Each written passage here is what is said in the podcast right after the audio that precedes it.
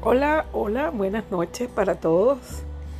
Agradecida enormemente por esta invitación que me hacen mi amigo Manuel y mi querida Katiuska eh, para participar como oradora o como guía en esta tertulia con un tema que a muchos paraliza como es la muerte.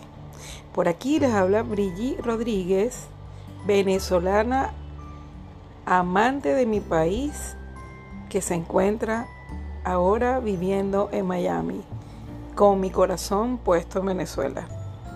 Tengo un corazón dividido.